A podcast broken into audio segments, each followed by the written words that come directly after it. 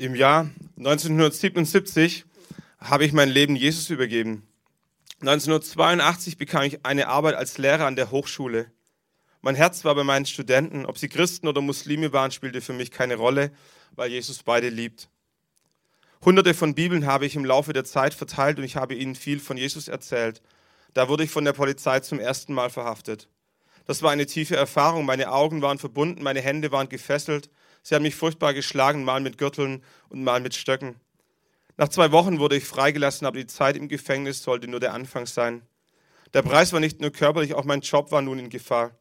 An den nächsten zwei Schulen, an denen ich gearbeitet habe, erlebte ich ab und zu das Gleiche. Im Jahr 1989 redete Gott dann zu meinem Herzen, dass ich ihm als Pastor vollzeitlich dienen soll.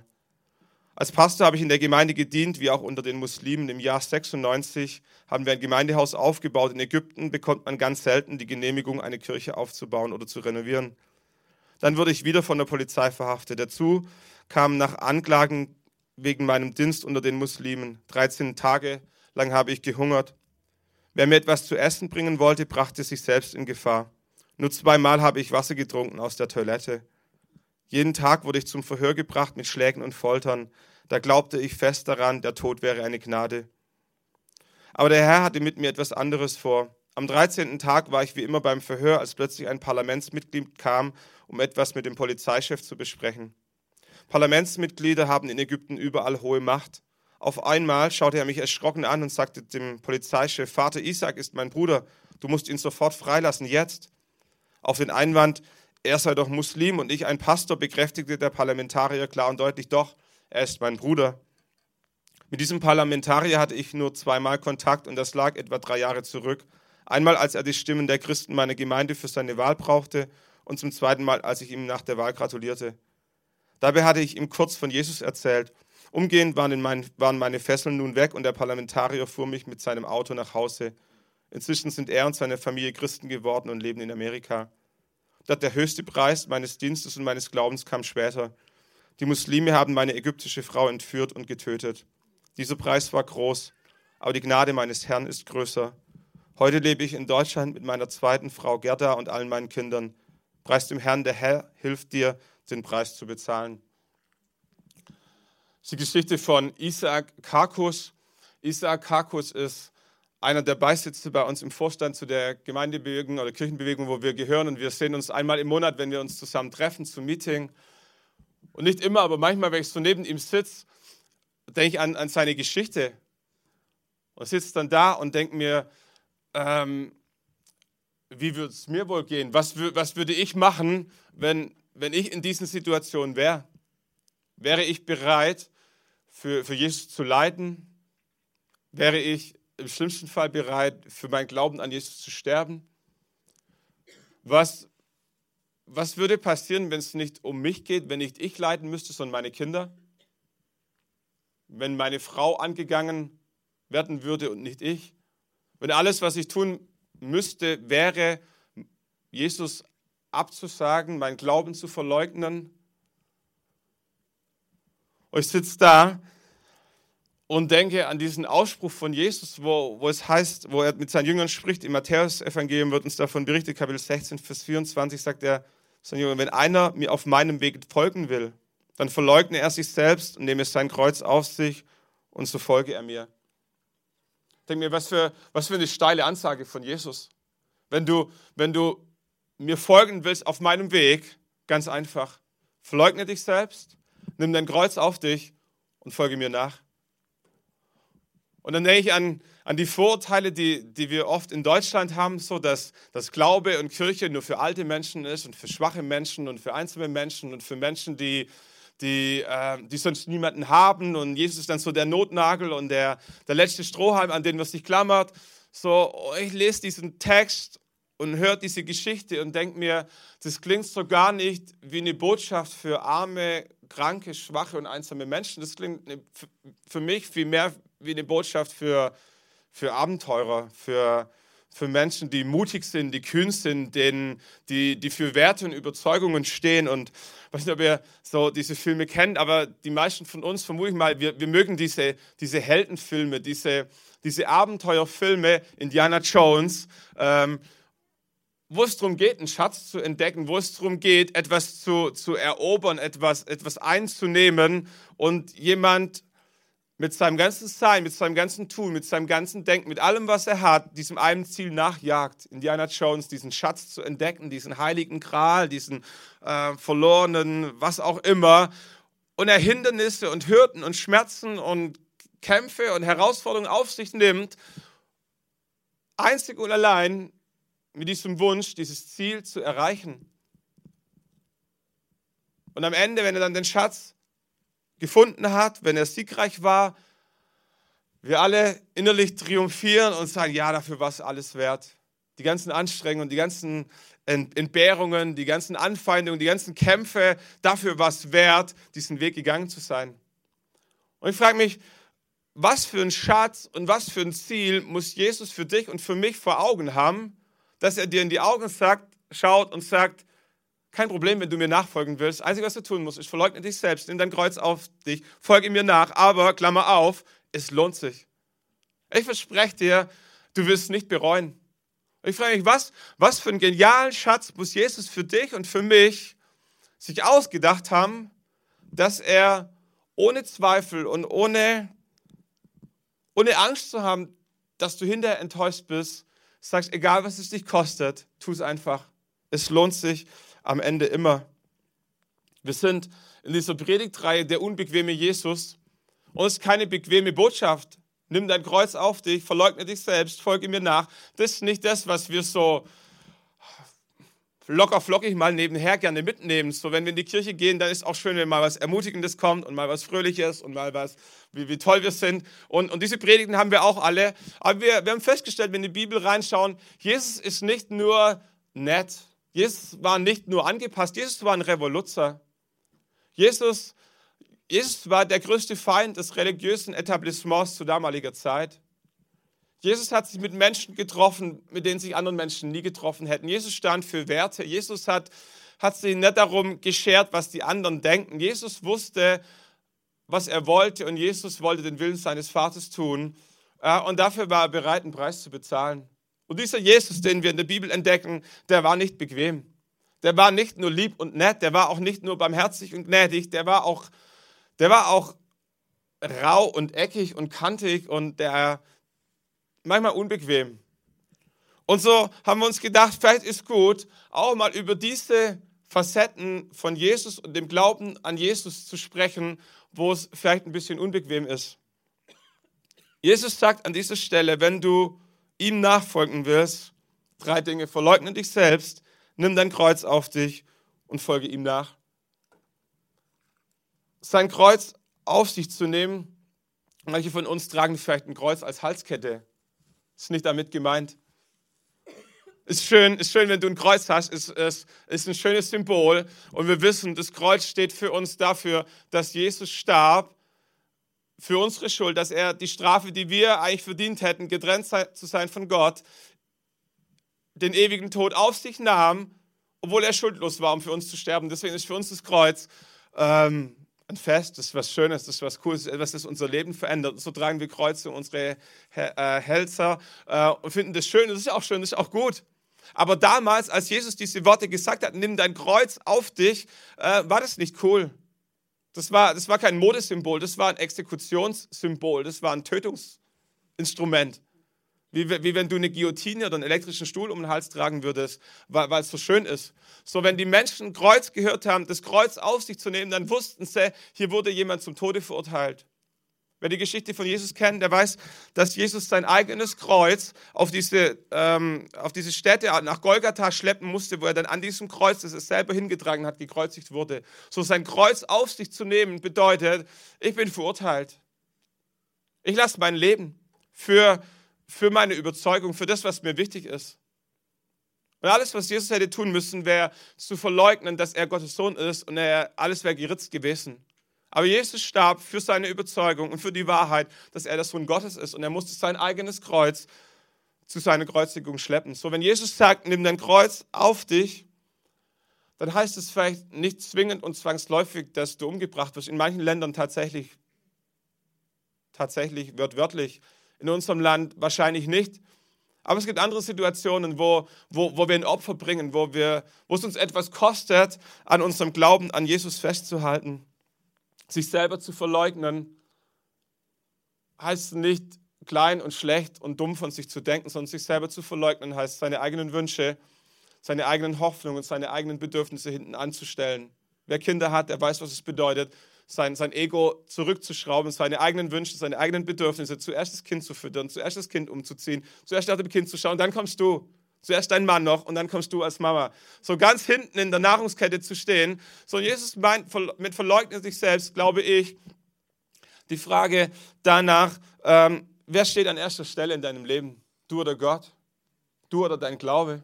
Und ich stelle mir das so vor, ähm, wie beim Autofahren. Wenn, wenn du dir deinen PKW vorstellst, Fahrersitz, Beifahrersitz, Rückbank, Kofferraum, und du sagst, ich bin mit Jesus unterwegs, dann wäre meine Frage, auf welchem Platz sitzt du und auf welchem Platz sitzt Jesus? Und dann gibt es Menschen, so stelle ich fest, da, da ist Jesus im Kofferraum unterwegs. So, den hat man halt noch mit eingepackt, weil man weiß ja nie, wann man ihn mal braucht. Und äh, ich sage mal, nichts falsch daran, ist immer gut, Jesus mit dabei zu haben. Es gibt Situationen im Leben, die werden kommen, vielleicht nicht heute, vielleicht nicht morgen, aber irgendwann werden Situationen in deinem Leben kommen, da, da bist du froh, dass Jesus mit unterwegs ist und dann machst du den Kofferraum auf und sagst, Jesus, gut, dass du da bist, jetzt wäre mal so ein Punkt, da könnte ich dich brauchen. So, und dann hat Jesus seinen Auftrag erfüllt, dann packen wir den Kofferraum und sagen, jetzt kommen wir wieder ganz gut ohne dich zurecht. Jetzt weiß ich wieder. Jetzt, jetzt wäre mir mal mein eigener Wunsch wichtiger. Und Jesus sitzt so im Kofferraum und wir nehmen ihn so mit.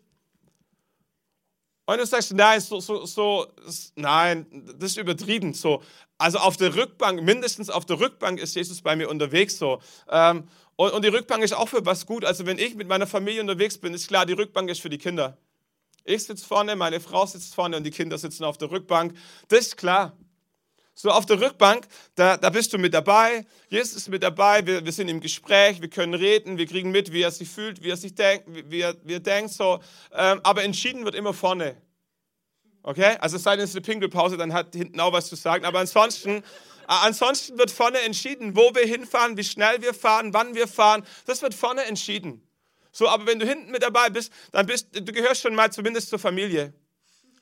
Und dann ist so, so ein bisschen ein mutiger Schritt, wenn du sagst, Jesus, ähm, hinten ist eigentlich nicht so ganz angemessen für dich. Wäre schon cool, du würdest nach vorne kommen. Ich mache mal den Beifahrersitzplatz frei. Und wenn Jesus auf deinem Beifahrerplatz, Beifahrersitz sitzt, dann sitzt immer noch du am Steuer und du entscheidest und du lenkst und du gibst Gas und du bremst. Äh, aber weißt du, wer solche Frauen hat, äh, man kann am Beifahrersitz mitbremsen. So, versteht ihr das? So, ich fahre zwar, aber ich spüre ganz genau, äh, was rechts neben mir vor sich geht.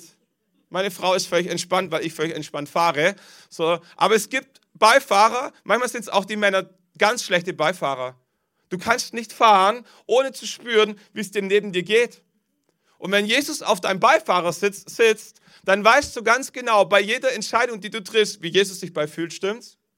Du weißt, Jesus würde es nicht gefallen. Du weißt, Jesus würde wollen, dass wir jetzt ein bisschen Gas geben. Jesus würde wollen, dass wir jetzt eine Pause machen, dass wir mal abbiegen, dass wir, dass wir mal jemanden mitnehmen. Jesus, du, Jesus sitzt neben dir und du spürst ganz genau, was er denkt. Aber du hast das Recht für dich noch reserviert, dass du am Ende entscheiden darfst. Und dann gibt es Menschen, die sind richtig krass, die sagen, Jesus, du darfst auf dem Fahrersitz. Was immer du möchtest, wird getan. Du entscheidest, du bestimmst, wie schnell, wann, wohin, mit welchem Umweg, wen wir mitnehmen, ob wir rechts, ob wir links rumfahren. All diese Geschichten und ich sitze nebendran und ich vertraue dir. Und wenn du dann völlig, völlig krass unterwegs bist und sagst, ich vertraue dir so arg, ich gehe auf die Rückbank sogar. Ich mache die Augen zu. Wenn du am Steuer bist, kann ich die Augen zumachen, weil ich weiß, du bringst mich ans Ziel. Und wenn ich es nicht verstehe, warum wir jetzt über Wald und Wiesen fahren, wenn ich nicht verstehe, warum wir jetzt stehen, warum wir jetzt warten, Jesus, du bist am Steuer, ich bin auf der Rückbank und ich weiß, solange du da vorne sitzt, wird alles gut sein. Preis den Herrn für Menschen, die solche Kinder haben. So, die nicht die ganze Zeit fragen, wann sind wir da? Wieso dauert es so lange? Wieso fahren wir nicht schneller? Können wir ein bisschen langsam? Mir wird schlecht, können wir das Fenster aufmachen? Die einfach hinten drin sitzen und entspannen. Und ich glaube, dass es so ein Bild sein kann, was es heißt, sich selber zu verleugnen. Sich die Frage zu stellen, auf welchem Platz in meinem Leben sitze ich und in welchem Platz in meinem Leben sitzt Jesus. Wenn die Wünsche in dir hochkommen, wenn die Bedürfnisse in dir hochkommen, wenn die Sehnsüchte in dir hochkommen, wer entscheidet? Was hat die höchste Priorität in deinem Alltag? Nicht am Sonntagmorgen, wenn wir in der Kirche sitzen, sondern am Dienstag und am Donnerstagabend und am Freitagvormittag. Und Jesus sagt, wer mir nachfolgen will, der verleugnet sich selbst. Sprich, der stelle Gottes Wünsche und Gott ist kein Tyrann. Und bei Selbstverleugnung geht es auch nicht darum, sich selber zu kasteien, sich selber zu schlagen, sich selber Schmerzen zuzufügen. Das ist nicht der Gedanke, sondern es geht darum, sagen, Jesus, das, was du möchtest und was du für richtig hältst, ist der Kompass für mein Leben. Ich vertraue dir, dass du es gut mit mir meinst.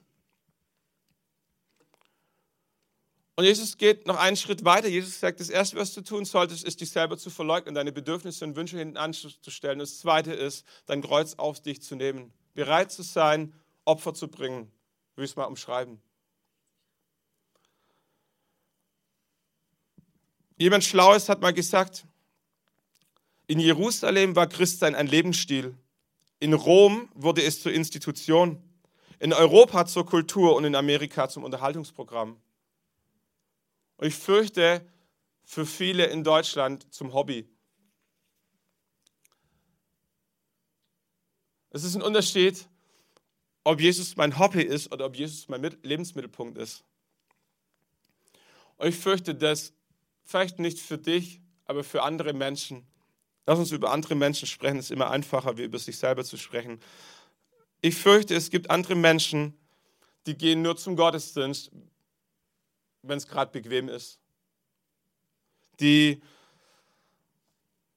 gehen nur in ihre Kleingruppe, wenn am Mittwochabend gerade kein Fußballspiel kommt. Die spenden nur, wenn gerade zu viel Geld auf dem Konto ist. Die arbeiten nur mit, wenn es gerade Spaß macht. Die so, so Schönwetterfußballer. Kennt ihr Schönwetterfußballer?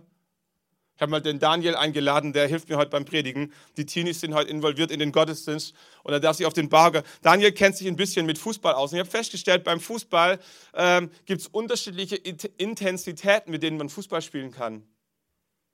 Und ich glaube, beim Christsein ist es ähnlich. Ähm, einerseits ist Christsein schwarz-weiß. Entweder du bist ein Kind Gottes oder du bist kein Kind Gottes. Es gibt nicht ein bisschen an Gott glauben und ein bisschen Kind Gottes sein und ein bisschen in den Himmel kommen und ein bisschen erlöst sein und ein bisschen Schuld vergeben bekommen zu haben, sondern entweder du bist ein Kind Gottes, dann ist alles gut, oder du bist kein Kind Gottes, dann sag ich mal, ist alles schlecht. Aber da, da gibt es kein Schwarz-Weiß, äh, da gibt es kein Bunt, da gibt es nur Schwarz-Weiß. Aber in der Art und Weise, wie wir Jesus nachfolgen, habe ich festgestellt, ähm, da gibt es ganz viele Facetten, da gibt es ganz unterschiedliche äh, Intensitäten und beim Fußball ist es ähnlich. Daniel, du spielst Fußball. Sag mal ganz kurz den Leuten, wie oft in der Woche spielst du Fußball, so im Schnitt? Einmal. Einmal. Und wie lange spielst du dann Fußball? Stunde. Und spielst du auch, wenn es mal keinen Spaß macht? Nö. Mit, mit wem spielst du denn Fußball? Wer ist denn dabei, wenn ihr kickt? Meine Freunde. Sonst noch jemand? Nö. Nee. Wie, wie viele spielt, spielt ihr immer aufs große Feld oder?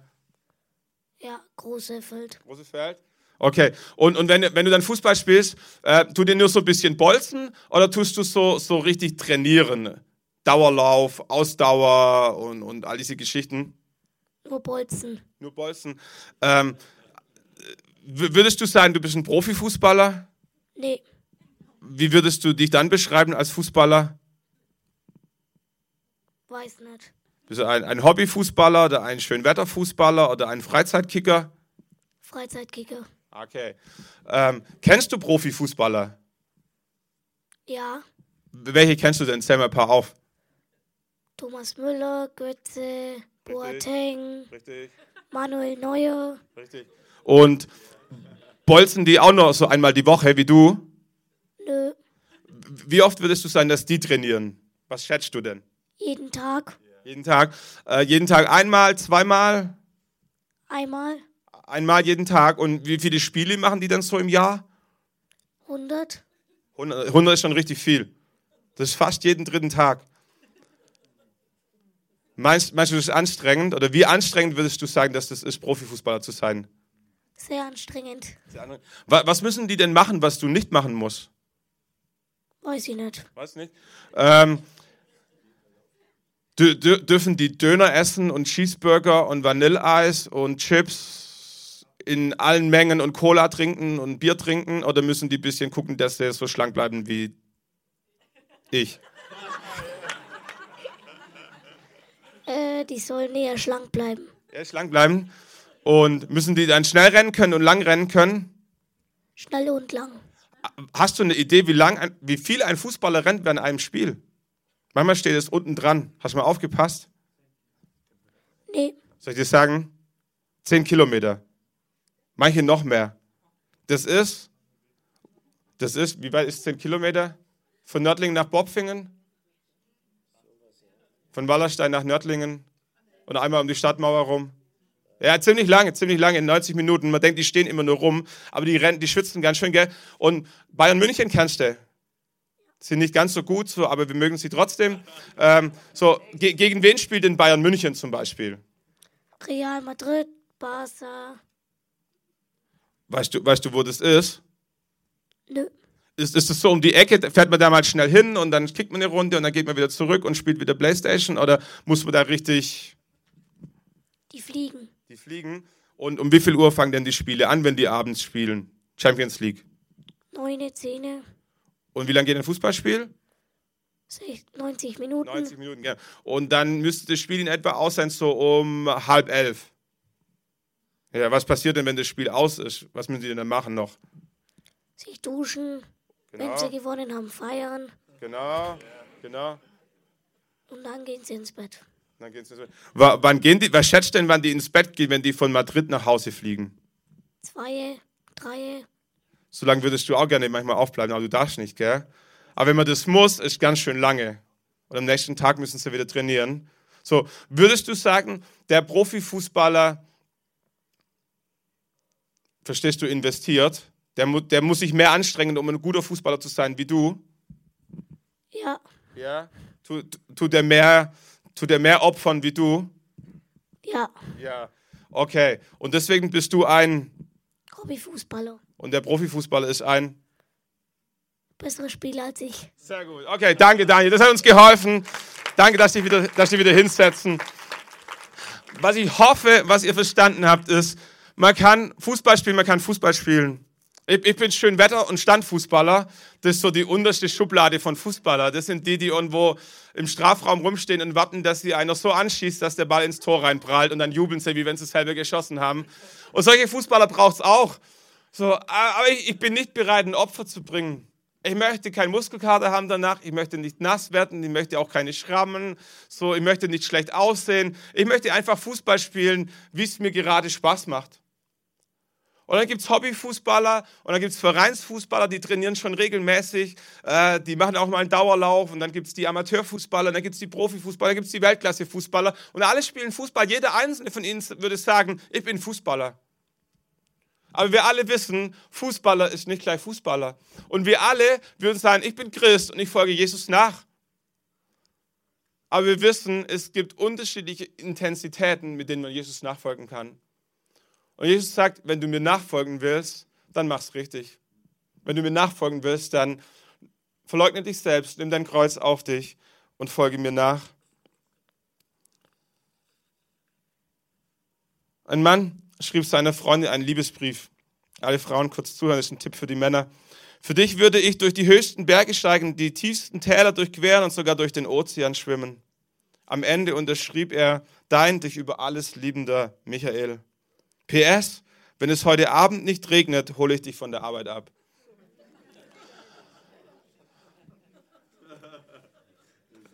Haben wir alle gecheckt?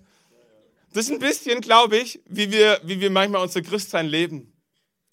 Egal, was du unternimmst, egal, was du mir gibst, du bist und bleibst mein Herr. Und wir singen die tollsten Lieder und die sind auch richtig gut und das sollte man auch mitsingen. Äh, Und es macht Spaß, Jesus anzubeten und zu feiern. Und wenn wir eine gute Phase haben, dann, dann können wir Jesus alles versprechen. Und dann kommt drei Tage später die Herausforderung oder die Dürrephase. Und wie läuft Jesus macht nicht, wie wir wollen. Die Umstände sind nicht so einfach. Und dann sieht es auf einmal ganz anders aus. Und ich habe das Gefühl, dass, wie soll man sagen, sich unser Gottesbild so ein bisschen verschoben hat in den letzten Jahren. Wenn wir, wenn wir einige Jahrhunderte zurückdrehen, das Rad, ähm, oder mal in anderen Kulturen reinschauen, die anderen Gö andere Götter anbeten, dann entdecken wir relativ schnell, dass in der Regel in jeder Religion Gott Gott ist. Und der Mensch ist ja mal bestenfalls das Geschöpf. Und die Rollen sind relativ klar verteilt, wer für wen da ist. In, in eigentlich jeder Religion geht es darum, dass Menschen Gott anbeten, dass Menschen Gott opfern, dass Menschen ähm, versuchen, das Wohlgefallen ihres Gottes zu, zu erlangen. Und die Rolle ist eigentlich immer klar. So, Gott ist der Mächtige, Gott sitzt auf dem Thron, Gott kann machen, was er will. Und die Menschen sind so ein bisschen die Marionetten ähm, und müssen irgendwie versuchen, dass Gott nicht zornig über sie ist. Und dafür sind sie bereit, in vielen Religionen ganz, ganz viel zu tun. Und wenn wir in das Christentum so ein bisschen zurückschauen, dann war das da gleich ähnlich, dass für die Menschen klar war, dass Gott Gott ist und dass Gott heilig ist und dass, dass wir Menschen eine heilige Ehrfurcht vor Gott haben. Und ich bin froh, dass dieses einseitige Bild äh, Vergangenheit ist, dass kein Mensch, hoffentlich kein Mensch mehr so von Gott denkt, dass Gott irgendwo über allem schwebt und wir Menschen ganz weit weg sind und wir riesen Opfer bringen müssten, um Gott irgendwie einen Hauch von Liebe und Zuwendung abzupressen. Und ich bin so froh, dass das, dass das nicht mehr unser Gottesbild ist, weil es gleich auch kein richtiges Gottesbild ist. Aber was ich feststelle, ist, dass, oft, äh, dass es oft Pendelbewegungen gibt und, und Extreme pendeln von einem Extrem ins andere Extrem. Und wenn ich so ein bisschen in unsere Kirchenlandschaft reinschaue, habe ich das Gefühl, wie, wie wenn es sich so ein bisschen gedreht hat, wie wenn auf einmal, wie ich sagen, fast schon wir Gott wären und Gott für uns da wäre. So, und Gott sich ganz schön Mühe geben muss, um deine Aufmerksamkeit zu verdienen und Gott sich ganz schön Mühe geben muss, äh, damit es für dich Sinn macht, ihm überhaupt nachzufolgen.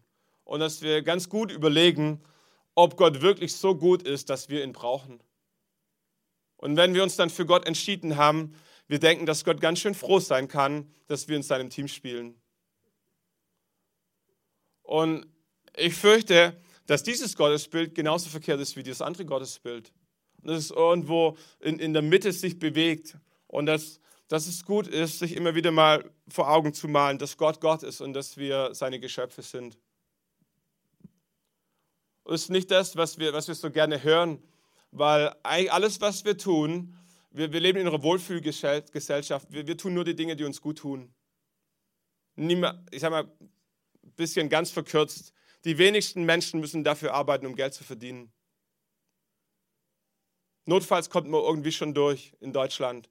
Äh, wir, wir arbeiten, um uns selber zu verwirklichen. Wir arbeiten, um Spaß zu haben. Wir arbeiten, um was voranzutreiben. Wir, äh, vieles in unserem Leben dreht sich dadurch, um, um sich wohlzufühlen. Wir, wir machen die Hobbys, die uns gut tun. Wir sind so verbindlich, wie wir eben gerade lustig drauf sind. Wir, wir pflegen die Freundschaften, wo, wo was für uns zurückkommt. So und ganz vieles in unserem Leben dreht sich darum, wie fühlt es sich für mich an. Wenn wir in die Kirche gehen und an Gott glauben, ähm, übernehmen wir die, diese Denke, dass wir uns fragen, was habe ich davon? Was sage ich davon, wenn ich heute Morgen in den Gottesdienst gehe? Was sage ich davon, wenn ich vom Essen bete? Was sage ich davon, wenn ich was spende? Was, was fließt in mein Leben zurück? Ich glaube, dass, dass, es, dass es viel zu verkürzt ist, diese Denke, sich nur zu fragen, was habe ich davon?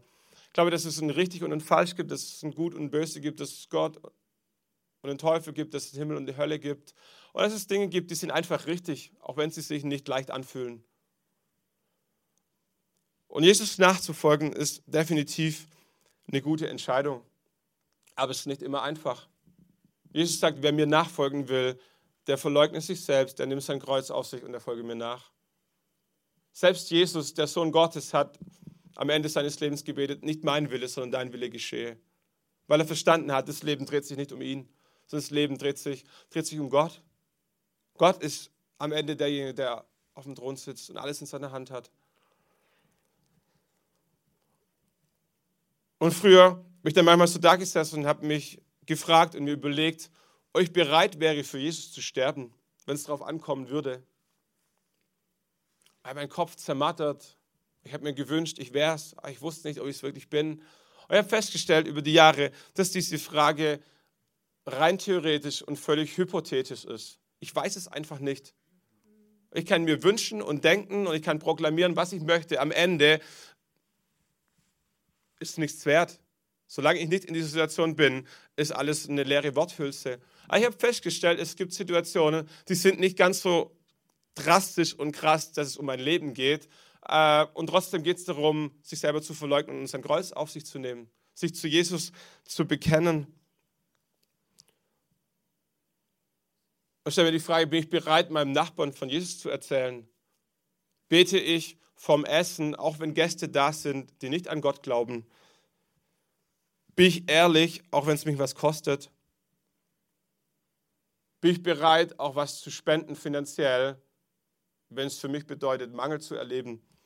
So, und da stelle ich fest, gibt es ganz viele Situationen im Alltag, die fühlen sich nicht wie Sterben an. Ähm, und trotzdem ist so ein klein bisschen, sich selber zu verleugnen und sein Kreuz auf sich zu nehmen. Und ich merke, wenn ich schon dazu nicht bereit bin, dann wird es wahrscheinlich je größer die Herausforderung, umso schwieriger. Und ich merke, es ist gut, in kleinen Dingen zu trainieren, im Kleinen treu zu sein. Und manchmal sind es völlig banale Dinge. Wir, ähm, wir machen, oder ich, ich, ich mache zwei Wochen im, im, Jahr Urlaub und diese zwei Wochen nutzen wir, um irgendwie wegzufahren oder wegzufliegen als Familie, weil wir merken, wir müssen irgendwie raus. Äh, sonst, sonst immer Gemeinde im Kopf, immer Arbeit, immer die Menschen im Kopf. Und so zwei Wochen komplett weg, das tut uns mega gut. Das ist auch für die Kinder schön und für uns als Familie. Das ist uns was wert. Äh, dafür wollen wir gerne, gerne, Geld in die Hand nehmen, weil es um unsere Familie geht. Ähm, so, und so fliegen wir manche wissen das, seit vielen Jahren nach Ägypten. Äh, und wir wollen dieses Jahr wieder nach Ägypten fliegen. Ähm, wir werden auch nach Ägypten fliegen. Wir wollten schon an Pfingsten fliegen, weil der unser Samuel, unser Jüngster, noch keine zwei Jahre alt war. Und beim Fliegen ist so, ähm, ab zwei Jahre braucht ein Kind einen Sitzplatz und jeder Sitzplatz kostet natürlich Geld. So ist völlig klar, äh, wenn der Kleine noch keine zwei ist und du den auf den Schoß nehmen kannst, wird der ganze Urlaub deutlich günstiger sein, wie wenn der einen Sitzplatz braucht. Und so haben wir gedacht, Pfingsten ist eigentlich eine gute Zeit.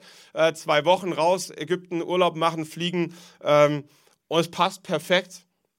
Und, so, und wir hatten auch schon nach Urlaube geschaut und die waren preislich so in etwa in der Region, wie wir es uns vorstellen könnten. Nie ist alles perfekt so, aber es war relativ gut. Das einzige Problem war, ähm, dass ein Termin reinkam, der mir wichtig war.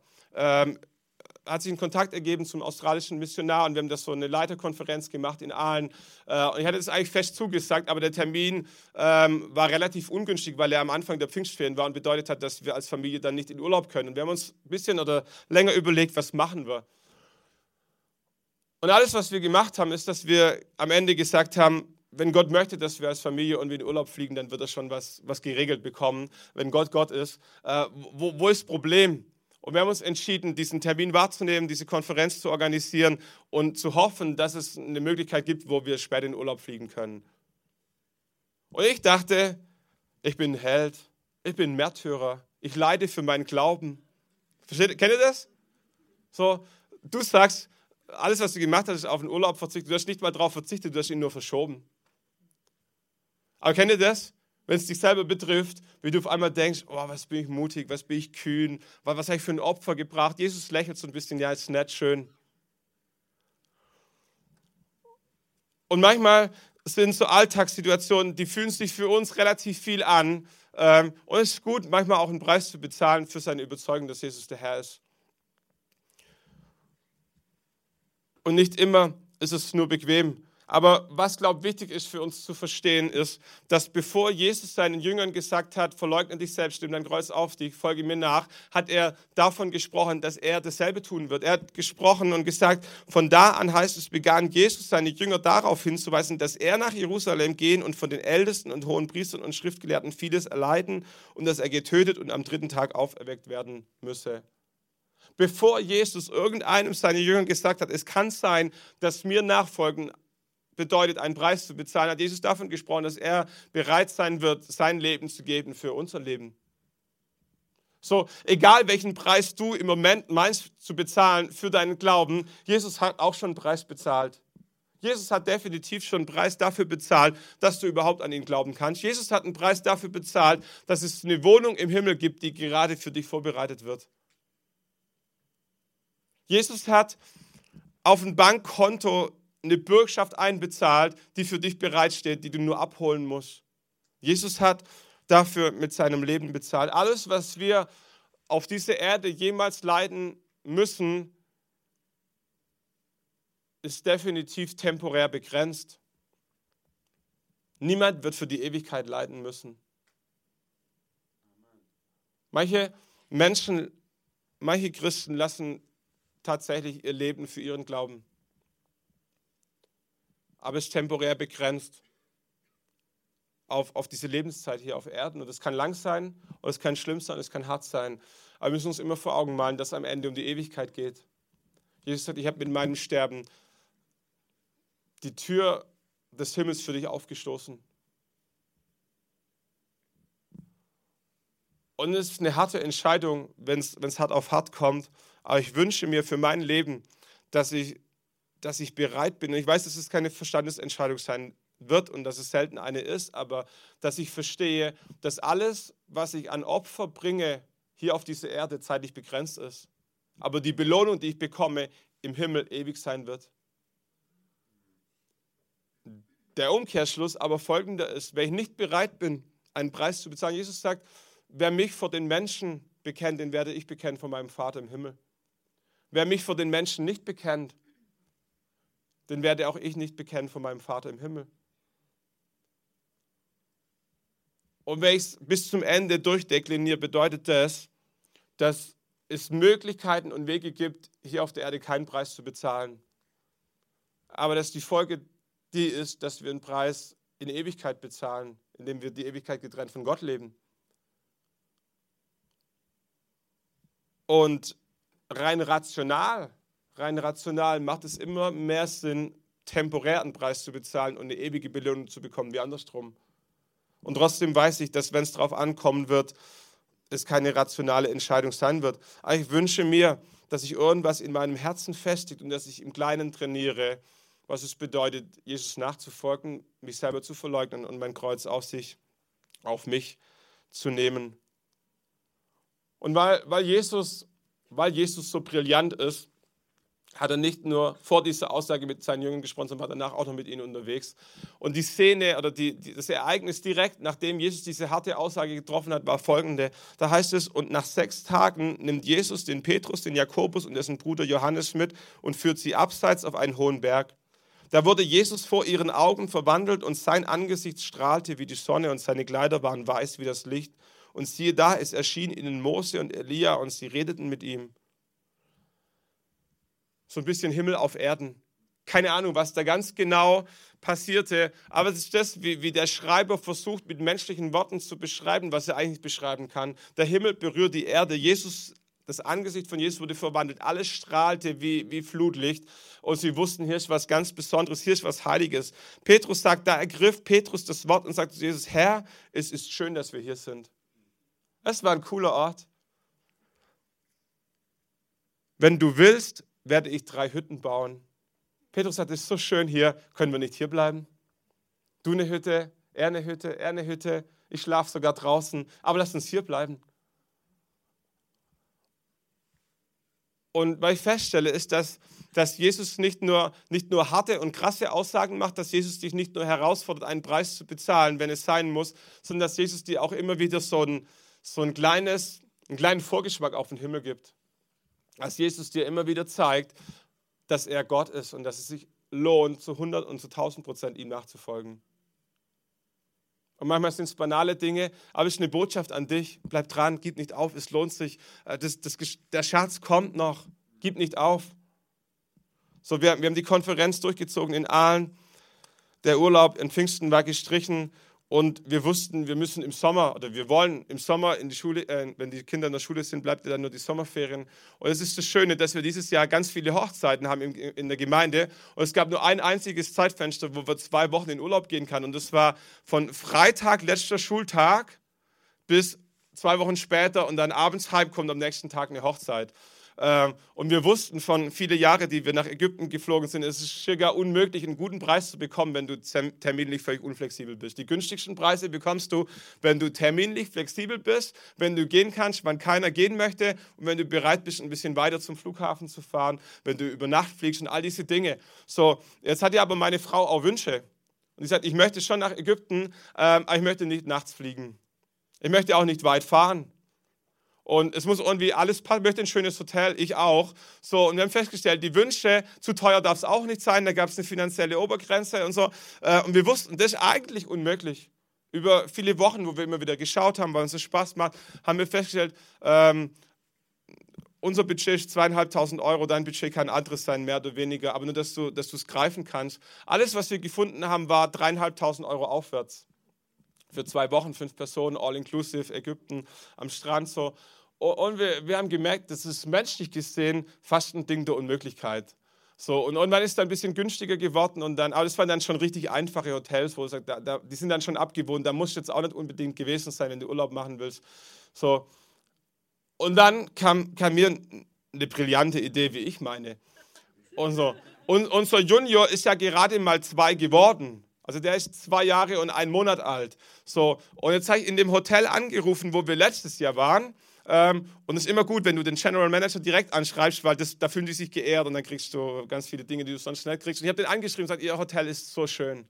Wir haben es so genossen. Wir würden so gerne wiederkommen. Das einzige Problem ist, unser Junior ist schon über zwei. So wäre das ein Problem, wenn wir den bisschen jünger schummeln, dass der nur zwei ist ähm, und er dann in ihrem Hotel so als, als Kleinkind, als Baby mitläuft. Und dann würden wir nämlich unseren Flug extra buchen und das Hotel extra buchen und dann würden wir günstiger kommen. Und er hat mir zurückgeschrieben, Herr Stiefler sagt, kein Problem, äh, zwei Jahre, ein Monat ist ja fast wie zwei, können wir machen. Und ich sage, Schatz, jetzt haben wir es fast. Das Einzige, ich habe sogar schon einen Flug gefunden, äh, das Einzige, was nicht gepasst hat, war, ähm, unsere Kinder hätten am Freitag nicht mehr in die Schule gekonnt. Wir hätten am Donnerstagabend fliegen müssen. Ich habe meine Kinder gefragt, ist das ein Problem für euch? Nein, natürlich gar nicht. Ich sage, Schatz, ich habe ich hab einen brillanten Deal. Ich habe einen brillanten Deal. Wir fliegen am Donnerstagabend, wir schummeln unseren Jüngsten einen Monat jünger und wir kriegen fast unser Budget hin, 3000 Euro. Aber es ist mit Abstand das Beste, was wir über Wochen gefunden haben. Und meine Frau, weil sie Jesus lieb hat und weil sie ein ehrlicher Mensch ist, konnte ganz schlecht damit umgehen, dass wir unseren jüngsten Jünger schummeln, obwohl der Hoteldirektor einverstanden ist. So, also manchmal darfst du es auch, also äh, anderes Thema, ist ja gerade eine Predigt. So, ähm, okay, äh, war schwierig für sie, das Kind einen Tag früher aus der Schule zu holen, sage ich, wenn die Lehrer uns das erlauben, sagt sie, ist trotzdem nicht richtig, andere dürfen das auch nicht. Ich sage, sind wir alle? Haben wir gerade ein Haus gebaut? Sind wir müde? Sind wir erschöpft? Haben wir ein Opfer gebracht für Jesus? Versteht ihr so? Oh, meine Frau hat echt mit sich gekämpft.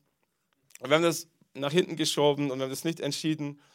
Und vor, vor drei, vier Wochen, glaube ich, wacht meine Frau nachts um fünf irgendwann auf, von Samstag auf Sonntag, weil unser Mittlerer im Wohnzimmer irgendwo umeinander geistert. Äh, emotional nicht ganz gechillt, so er ein bisschen geärgert, sagt, das muss der mich jetzt wecken und so den Kleinen ins, ins Bett geschickt. Und auf einmal konnte sie nicht mehr schlafen. Und so, weil sie nicht mehr schlafen konnte, setzte sie sich an ihren Computer am Sonntagmorgen um fünf und guckt, ob es irgendwelche Urlaube gibt. Und auf einmal taucht da ein Hotel auf, das gab es noch nie. Das gab es deswegen noch nie, weil es im Mai erst eröffnet wurde. Das Hotel ist grandios. Das hat fünf Sterne, das hat eine Rutschen, das hat drei, 20 Rutschen, Schlag, also alle, da ist alles dabei, was du dir brauchst. Das super. Wir waren schon oft in Ägypten, aber das ist extra klasse. Dieses Hotel ähm, kostet 2602 Euro. Meine Frau hat gesagt, 2500 ist das Limit. Jetzt ist aber so, dass bei Holiday Check, wenn du buchst, du einen Gutschein bekommst über 100 Euro. 2602 Euro minus 100 Euro sind 2502 Euro. War schon ganz gut dabei. So. Ähm, Flug von Leipzig, gute Zeiten, Freitagabend, Kinder konnten zur Schule gehen, wir fahren dahin, alles gechillt, wir fliegen kaum über die Nacht, wir kommen zurück, schlafen uns aus, gehen am nächsten Tag auf die Hochzeit. Alles, was nicht gestimmt hat, waren die zwei Euro. Und als ich letzten Sonntag diese Predigt in Aalen gehalten hat, kam hinterher einer von allen auf mich zu und sagte, hier sind die zwei Euro, die noch fehlen. Äh, Gott hat alles richtig gemacht was will ich sagen?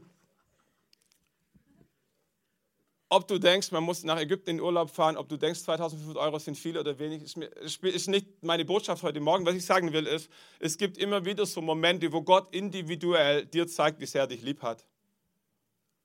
Und vielleicht brauchst du einen neuen Computer oder vielleicht lädt dich jemand zum Essen ein. Keine Ahnung, was immer für dich ein Zeichen war. Für uns ist, ist Urlaub so ein spezielles Ding. Wir haben über viele, viele Jahre immer wieder erlebt, wie Gott uns mit Urlaube versorgt. Die, ich habe jetzt erst geschaut, das Hotel kostet 5000 Euro, wenn du es jetzt noch buchen willst. Das ist für uns gut, weil das sicherstellt, dass keiner von euch nachfliegt. So, und dass wir wirklich entspannt sind. So, so Gott hat alles richtig gemacht. Aber worum es uns geht, ist, ist nicht Geld. Geld ist nicht unser Problem. Gott versorgt und die Gemeinde versorgt und alles ist gut. Aber es ist diese Botschaft. Es ist diese Botschaft, wo Gott dir zeigt, ich kenne dich, ich liebe dich und ich möchte, dass dir gut geht. Und dann gibt es Phasen, da musst du einen Preis bezahlen. Da musst du dein Ego verleugnen. Da musst du deine Wünsche begraben. Da musst du dein Kreuz auf sich nehmen. Und dann müssten wir einmal wissen, dass es um einen Riesenschatz geht, den wir erst viel, viel später bekommen. Aber es ist schön, immer wieder so, so, so eine kleine Vorschau zu bekommen, wo Gott dir zeigt, es lohnt sich. Bleib dran, gib nicht auf. Ähm, ich werde dich belohnen. Es ist nicht zu deinem Nachteil. Und manchmal verstehen wir schneller und manchmal langsamer. So, aber ich wünsche mir, ich wünsche mir, dass du dich im positiven Sinne mit herausfordern lässt. Und vielleicht gehst du gerade durch eine Phase, die echt einen Preis kostet für deinen Glauben. Nächsten Sonntag haben wir Taufe. Und vielleicht würdest du dich gerne taufen lassen, aber du weißt, die Oma findet es nicht so cool. Oder wir waren schon immer katholisch. Und ohne bin ja auch als Kind schon getauft. Und was denken die Nachbarn? Und all diese Dinge. Und es gibt so viele Bereiche. Ähm, da kostet es vielleicht einen Preis in der Arbeit, ehrlich zu sein, all diese Dinge. Ich glaube, es lohnt sich. Jesus sagt, ich habe schon einen Preis für dich bezahlt. Lass uns nochmal aufstehen, ein Lied gemeinsam singen. Und will ich dich einladen, Gott, Gott eine Antwort zu geben. Nicht, nicht aufgrund von Emotionen. Es geht auch nicht darum, irgendwelche Dinge zu versprechen, die wir gar nicht wissen, ob wir es halten können. Ich finde es schwierig, Gott zu versprechen, ich würde mein Leben lassen für dich. Ich weiß es nicht. Aber ich kann beten, sag Jesus, gib mir Kraft. Gib mir Stabilität in Zeiten, wo es drauf ankommt. Hilf mir im, im Sturm nicht zu wanken. Hilf mir nicht, Werte zu verleugnen, die, wir, die mir über Jahre wichtig waren. Hilf mir, das, was ich anderen gepredigt habe, auch für mich selber anzuwenden. Hilf mir, meinen Kindern etwas vorzuleben, worauf sie, worauf sie stolz sind und, und dass sie als Vorbild nehmen können, wie sie ihren Glauben leben sollen. Hilf mir diese Verantwortung als Kleingruppenleiter, wart, gerecht zu werden. Jesus, und, und wenn Versuchung kommt, wenn Herausforderung kommt, dann, dann lass sie immer nur so groß sein, wie ich es ertragen kann. Herr Jesus, aber ich möchte von meinem Herzen, und es ist mein Wunsch, dass ich dich nie verleugne, dass ich dir treu bleibe, dass du in einem gesunden Maße stolz auf mich sein kannst. Jesus, und ich möchte sehen, dass die Belohnung kommt.